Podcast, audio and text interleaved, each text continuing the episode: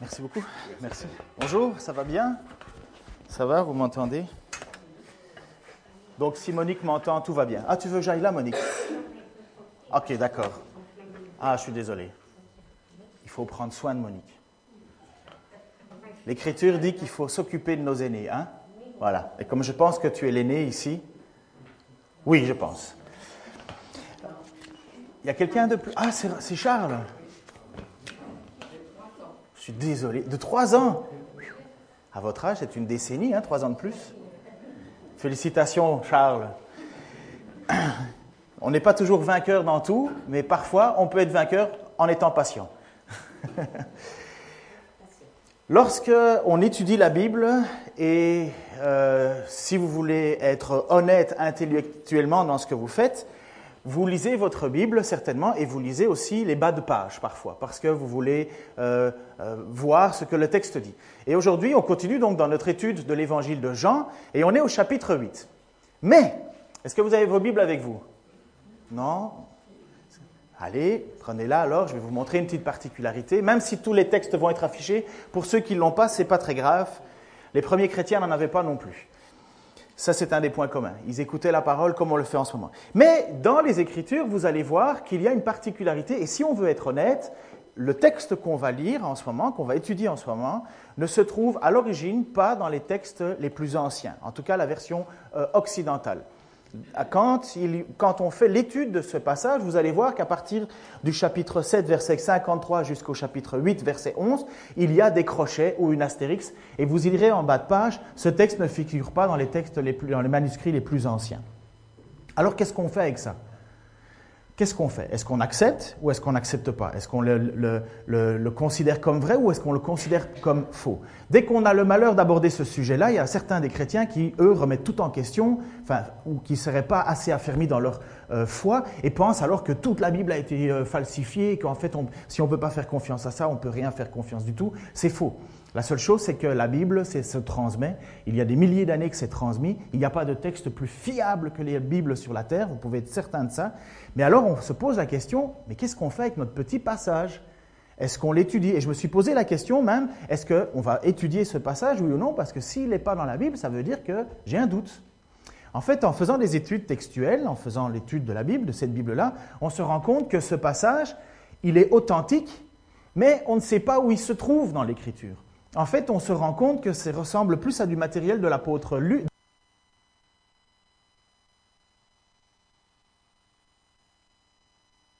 historique, sauf qu'on ne sait pas où le placer dans l'écriture, et c'est pourquoi certaines versions vont placer le texte à partir de 742, d'autres vont le mettre plus loin et compagnie. Donc, sachez que, avant qu'on fasse l'étude de ça, les astérix ne disent pas que ce texte est faux, loin de là, c'est juste qu'il est véridique mais on ne sait pas où il faut le placer exactement. Et ça, c'est la suite des copies et compagnie, mais sachez-le.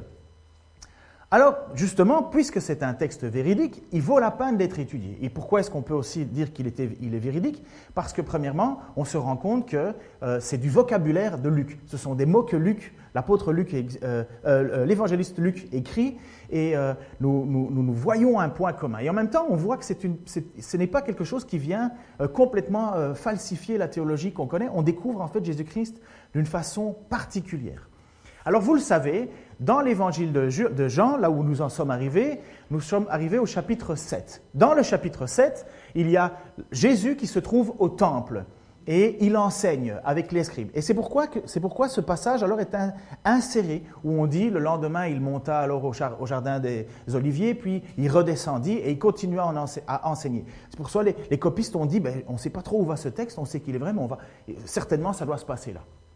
Et L'histoire s'est véritablement bien passée, mais on ne peut pas faire une chronologie exacte. Qu'est-ce qui se passe dans cette histoire? Jésus se retrouve dans la cour du temple comme il faisait déjà depuis quelques jours. Et comme il a fait certainement à chaque fois qu'il allait à Jérusalem. Il est là, il est dans la, cour du temple. Et la cour du temple, c'est pas rien, c'est un lieu social. La cour du temple, c'est aussi l'endroit, pas dans le temple, la cour du temple, à l'extérieur, il, y a, c'est l'endroit où les scribes, les professeurs de religion de l'époque, prenaient leurs apôtres, leurs disciples, euh, les gens qui les suivaient, les élèves, on va dire, et ils écoutaient l'enseignement de ces scribes. Et Jésus va à cet endroit-là et il enseigne. Les scribes, comme je vous ai déjà expliqué, les scribes et les pharisiens de l'époque, enfin les gens qui étaient des personnes influentes dans la vie sociale de l'époque, mais qui en même temps détenaient le pouvoir religieux, parce que la vie sociale était liée à la, religion, comme autrefois peut-être en France. Mais là, c'était vraiment très particulier. Et les scribes de l'époque, ils étaient les spécialistes de la loi. Spécialistes de la loi, on va dire aujourd'hui, ce serait peut-être des avocats. Euh, mais le problème, c'est que ce sont des très bons avocats, mais pas des très bons avocats de cœur, des très bons avocats de la loi. Ils connaissent tous les vices de forme, ils savent comment faire en sorte que euh, le coupable soit jugé innocent et ainsi de suite. Et Jésus leur parle avec tellement d'autorité et leur dit, votre cœur est sale, vous avez une mauvaise façon de faire, que ces pharisiens, ces scribes, ces, euh, euh, responsables religieux en prennent plein la figure avec Jésus. Évidemment, ils l'aiment de moins en moins. Et ils ont déjà voulu, et ils ont déjà commencé à manigancer pour attraper Jésus et pour le faire mourir. Parce que Jésus les reprend publiquement. Ils n'aiment pas ça. Jésus est de plus en plus écouté. Il y a des gens qui ont de plus en plus confiance en lui. Et en même temps, euh, Jésus parle avec une autorité qui est sans précédent. Au point même qu'à un certain moment, on envoie des gardes pour aller attraper Jésus.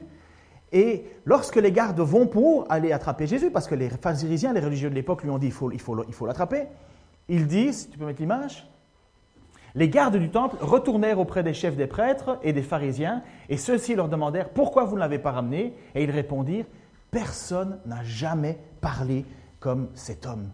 C'est pas rien. Et c'est exactement ce qu'on va étudier, regarder, et ce qu'il faut avoir à l'esprit en ce moment. L'autorité avec laquelle Jésus parle. C'est pas rien. Au point que les gardes qui ont une mission d'aller capturer Jésus reviennent et dire on l'a pas fait parce qu'on n'a jamais entendu quelqu'un parler avec cette autorité-là. Alors vous imaginez, ça c'est le comble du comble pour les chefs religieux, que quand ils envoient leur bras armé, eh ben, euh, le bras armé ne fait pas ce qu'il demande. Imaginez que le maire de Dijon, euh, qui va certainement être Epsamen, hein, euh, j'imagine, envoie sa police municipale et sa police pour arrêter quelqu'un et sa police municipale revient en disant ben non on n'a l'a pas pris. Pourquoi? Oh, si tu écoutais comment il parle. Imaginez comment le gars il doit exploser en disant mais mais mais vous écoutez mais vous vous êtes laissé avoir vous vous vous, vous, laissez manipuler. Est-ce que moi je crois en lui? Et c'est exactement le discours des pharisiens. Il dit mais mais mais mais vous êtes des maudits. Voilà ce que les responsables religieux disent aux gens parce qu'ils écoutent Jésus il donne raison à Jésus et il dit, vous êtes juste des maudits, vous ne connaissez rien à l'Écriture. Mais l'autorité de Jésus, l'autorité dans sa parole, voilà ce qui est important à retenir en ce moment. Ces pharisiens, ces scribes, cherchent une manière de discréditer Jésus. Et une façon de discréditer Jésus qu'ils ont trouvée, et qui était vraiment très intelligente ou malin, ce serait peut-être mieux le mot de dire malin dans le sens maléfique, ils tombent sur une femme surprise en adultère. Ils vont prendre cette femme et ils l'amènent devant Jésus pendant que Jésus est en train d'enseigner. À ce moment-là, le texte ne nous dit absolument pas où est l'homme. Normalement, adultère, ça se fait à deux. On n'a aucune idée, il y a plein de gens qui ont commencé à écrire plein de choses euh, pour essayer de savoir où était l'homme et compagnie. On ne sait rien mais certainement il était tout aussi coupable. Hein. Euh, sauf qu'on voit, l'homme juste est présenté, la femme juste est présentée à Jésus. Et voici le texte qui nous met en condition. Mais le lendemain, il revint de bonne heure dans la cour du temple et le peuple se pressa autour de lui. Alors il s'assit et il se mit à enseigner. Tout à coup, les spécialistes de la loi et les pharisiens, spécialistes de la loi, on pourrait dire scribes aussi, traînèrent devant lui une femme qui avait été prise en flagrant délit d'adultère. Ils la firent avancer dans la foule et la placèrent bien en vue devant Jésus. Aujourd'hui, quand on est jeune, on dit ce mot. Boum Quand on dit, on veut faire comprendre qu'une situation change, qu'une situation est perturbée, on fait boum À 83 ans, on peut encore en apprendre, hein, Charles Donc, prochaine fois, quand tu parles avec ton épouse, et à un certain moment, tu peux lui faire boum ah, elle va être surprise, ça marche.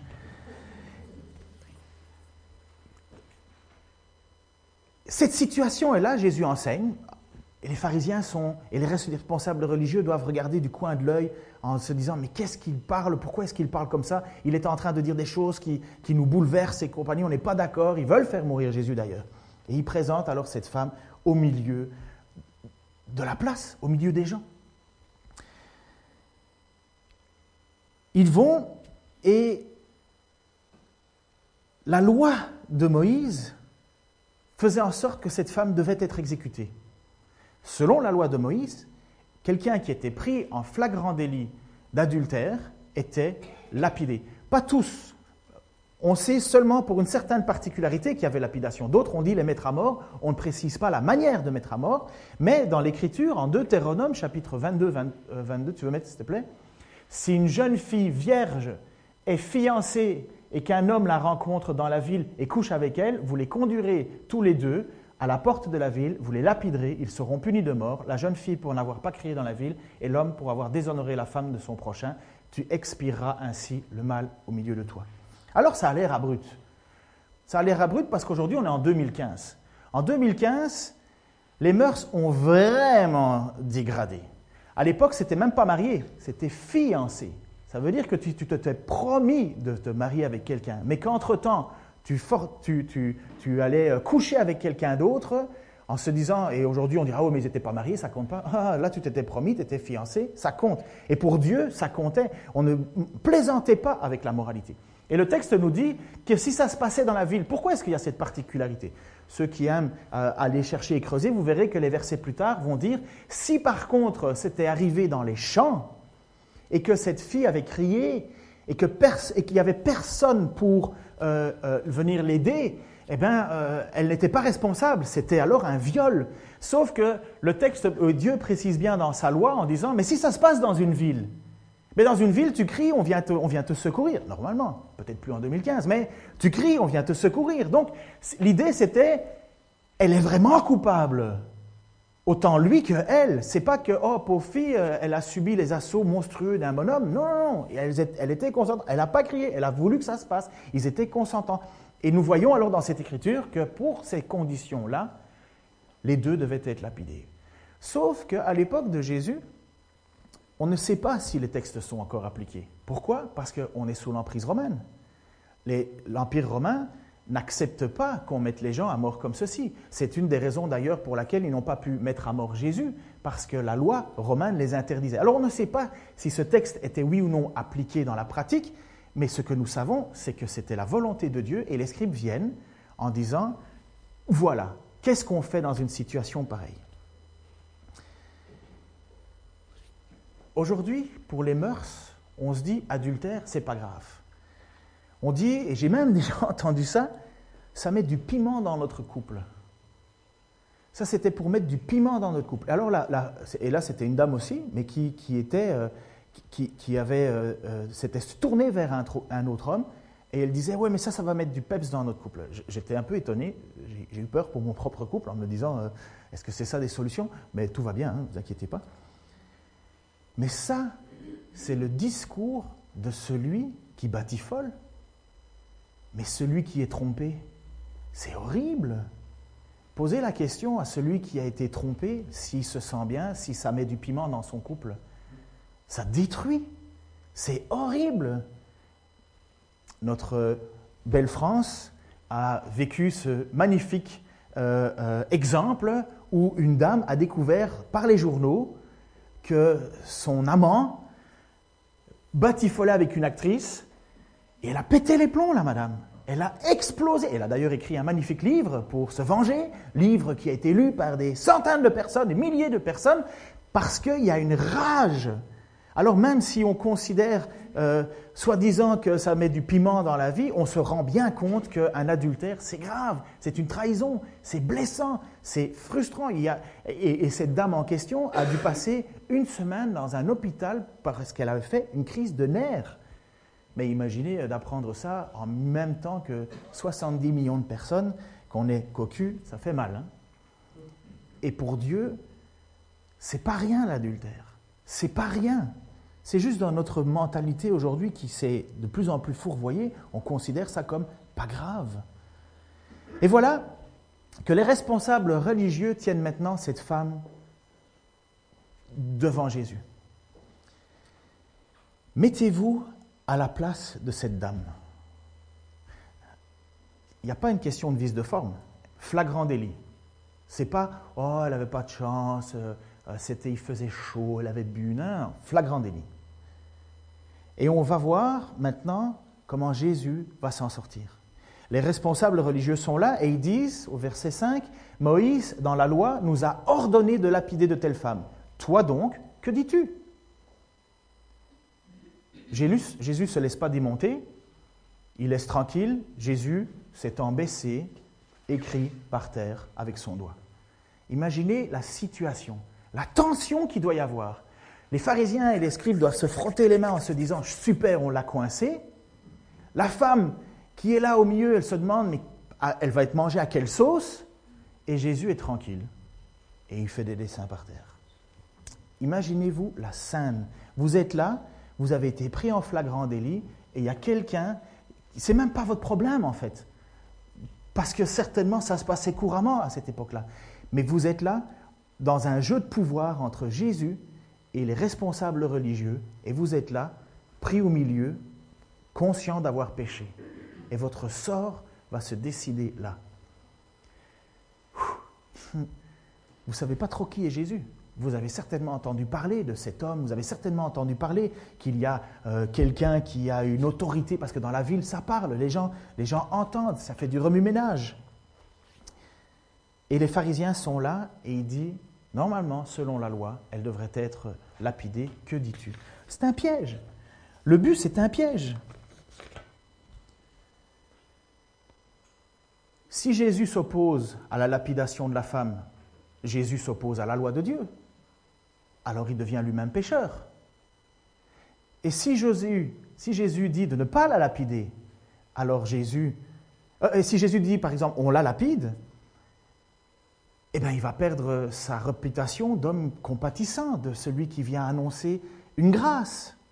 Et il est là, il est coincé. Parce que les pharisiens avaient déjà bien compris que Jésus était bon envers les pécheurs, qu'il était bon envers les, gens qui, se repentaient. Il, prenait des situations qui étaient finies, que les religieux avaient dit c'est fini, et Jésus donnait une grâce. Va et ne pêche plus. Va et ne pêche plus. Il ne condamnait pas. Et ça, ça irritait les pharisiens parce qu'ils ne comprenaient pas que, Jésus tournait la loi dans tous les sens. Ils avaient l'impression que, que la loi, pour eux, les pharisiens, c'était un bras armé. Et il fallait l'appliquer. Il fallait et Jésus est là et il est mis sur la sellette. Cette femme est toujours là, au milieu, en train de se demander qu'est-ce qui va se passer? En fait, la vie de cette femme, elle est pendue aux lèvres de Jésus. Et Jésus, tranquillement, dessine sur le sol. Mettez-vous à sa place. Mettez-vous à sa place. Bon, les femmes, vous allez comprendre, mais mettez-vous à la place, parce que vous pourriez vous identifier facilement avec. Mais mettez-vous les hommes aussi à la place. Votre vie dépend de sa parole. Si il dit qu'il ne faut pas lapider, Jésus ment, enfin devient pécheur, triche contre la loi, manipule la loi. Et s'il dit qu'il faut lapider, eh bien alors vous êtes déçu de Jésus parce que vous ne comprenez pas qui il est. Vous avez entendu parler de quelqu'un qui était compatissant, et là, euh, la dernière chose que vous allez manger, c'est de la pierre. Donc, comme je vous ai dit, c'est les paroles de Jésus qui vont être importantes, l'autorité avec laquelle il va dire les choses. Le problème, ce n'est pas la loi. Le problème, ce n'est pas la loi. Aujourd'hui, on prend les lois, on les change. La loi, elle est bonne. L'apôtre Paul dit clairement au chapitre 7 euh, du Romain, euh, est-ce que j'ai oublié de l'imprimer celle-là? Euh, Romains chapitre 7 verset 12 dit Ainsi la loi elle-même est sainte et le commandement est juste, saint et bon. Est-ce que je l'ai mis ou pas? Ok, bon. Dans l'Écriture, chapitre 7 de l'Épître aux Romains, Ainsi la loi elle-même est sainte et le commandement est saint, juste et bon. Le problème, ce n'est pas la loi. Faut-il changer la loi? Non. Un bête exemple, aujourd'hui sur la question de l'avortement. À l'époque, l'avortement était considéré comme un crime. Qu'est-ce qu'on fait? On change la loi. Et aujourd'hui, on appelle ça une liberté. Parce que la loi nous dérangeait, alors on change la loi. Mais pour Dieu, on ne change pas la loi. La loi, elle est sainte, juste et bonne, elle a été donnée par Dieu, on ne la touche pas. Alors, Jésus ne jouera pas avec la loi. Mais Jésus va faire quelque chose qui nous semble complètement impensable. C'est divin. Jésus va faire en sorte de faire en sorte que la loi continue à garder son autorité et que la compassion et la grâce prennent son autorité. C'est inconciliable normalement, justice et grâce. C'est pas possible. Miséricorde et justice, ça marche pas. Et voilà ce que dit l'apôtre Paul aussi dans Romains chapitre 3 versets 23 à 26. Tous ont péché et sont privés de la glorieuse présence de Dieu, et ils sont déclarés justes par sa grâce. C'est un don que Dieu leur fait par le moyen de la délivrance apportée par Jésus-Christ. C'est lui que Dieu a offert comme victime destinée à expier les péchés pour ceux qui croient en son sacrifice. Ce sacrifice montre la justice de Dieu qui a pu laisser impunis les péchés autrefois au temps de sa patience. Ce sacrifice montre aussi la justice de Dieu dans le temps présent, car il lui permet d'être juste, juste ça veut dire obéir à la loi, tout en déclarant juste celui qui croit en Jésus. Et là, c'est le plus bel exemple avec cette femme qui mérite la lapidation et qui va obtenir grâce. Mais pourquoi Jésus est capable de dire cette phrase qui va, qui va être un scandale que celui qui n'a jamais péché lui jette la première pierre? Que celui qui n'a jamais péché lui jette la première pierre? Mais c'est... Bon, j'ai mal fait mon PowerPoint, je suis désolé. Que celui qui n'est jamais péché lui jette la première pierre. Les pharisiens, ils attendaient, hein. ils attendaient la réponse. Jésus se relève tranquillement et leur dit ça. Jésus n'annule pas la loi. Il n'a pas dit que cette femme n'avait pas péché. Il n'a pas dit que cette femme ne méritait pas la, sanction. Il a simplement dit que celui qui n'a jamais péché lui jette la première pierre. Jésus n'a pas dit non plus qu'elle ne méritait pas sa faute. Jésus n'a pas dit non plus pardonnez-la, faites comme si de rien n'était. Il n'a pas dit ça. Il a juste retourné la situation comme Dieu peut le faire et il a mis chaque personne devant son propre péché. En fait, Dieu a fait faire en sorte d'un examen de conscience général. Voyez l'autorité de Jésus C'est pas rien. C'est. Parce que le piège que les scribes lui, apportaient est énorme. Mais pourquoi est-ce que Jésus est capable de dire ça? Pourquoi est-ce que Jésus peut dire cela? Pourquoi est-ce que, est-ce que nous tous, qui sommes pécheurs, qui aurions certainement une main, une, pierre dans la main, prêt à la jeter. Pourquoi est-ce que si Jésus nous redit, dirait, OK, que chacun d'entre nous, moi aussi, qui n'a jamais péché, lui jette la première pierre? On fait un examen de conscience et on se dit tous, ah, mais je suis aussi pécheur. Peut-être pas d'adultère, peut-être pas de... Mais quand on réfléchit à la loi, on se rend compte qu'on est tous pécheurs. Et le seul juste qui est là, Jésus, va dire cette phrase à cette dame, mais où sont donc? Tu peux oublier le PowerPoint, hein, j'abandonne complètement. Hein. Où sont donc, ah peut-être qu'il y a l'image. Où sont donc ceux qui t'accusaient? Et la dame se relève, et certainement avec une, euh, certainement avec une, un soulagement phénoménal, en disant, ils sont partis. Il ne reste plus que Jésus et elle. En fait, dans notre vie de tous les jours, c'est ça. Qui d'entre nous se croit être sans péché? Et si je veux être juste, normalement, nos plus anciens, donc vous êtes encore une fois sous le feu des lampes, les plus anciens, euh, ah ben c'était juste avant, les plus anciens sont partis en premier. Alors certains essaient de nous dire c'est parce que quand on est plus vieux, on est conscient, on a accumulé plus de péchés et compagnie. Peu importe, je n'en sais rien. La seule chose, c'est que jusqu'au dernier, les plus anciens jusqu'aux plus jeunes, tout le monde est là. Et après avoir réfléchi en disant, ah non, je suis, je suis pécheur. En fait, Jésus vient de mettre les pharisiens, les scribes et cette dame pécheur au même point. Si vous voulez vivre par la loi, vous mourrez par la loi. Parce que vous êtes tous prêts à mourir et être condamnés par la loi. Ça remet un peu de calme dans l'ambiance. Vous imaginez? Parce que le texte nous dit, hein, je pense que, voilà, le texte nous dit, entendent dire cela, accusés par leur conscience, ils se retirèrent. Et si on veut approcher de Jésus, on n'a pas le choix. Et vous le savez, vous l'avez certainement fait. Il y a un examen de conscience à faire. Est-ce que je suis, oui ou non, pécheur? Parce qu'on est pécheur vis-à-vis de la loi. Est-ce que, alors on change la loi? Mais non, Dieu ne va pas changer sa loi. Il n'y a pas un iota de la loi qui va bouger. Un iota, c'est une toute petite espèce de tréma euh, sur un mot. Un iota, ça veut dire il n'y a pas une virgule qui va être, euh, que Dieu va, va enlever. Non, sa loi, elle est bonne, elle est juste, elle est sainte. On n'y touche pas. Alors comment on fait? Et pourquoi est-ce que Jésus peut dire ça? Parce que Jésus, certainement, en regardant cette dame, en te regardant toi, en regardant le, le, le, le, public qui était à ce moment-là, et quand il a dit, mais que celui qui a jamais péché lui jette la première pierre, Jésus sait très bien pourquoi il est là. Jésus sait très bien pourquoi est-ce qu'il peut dire cela.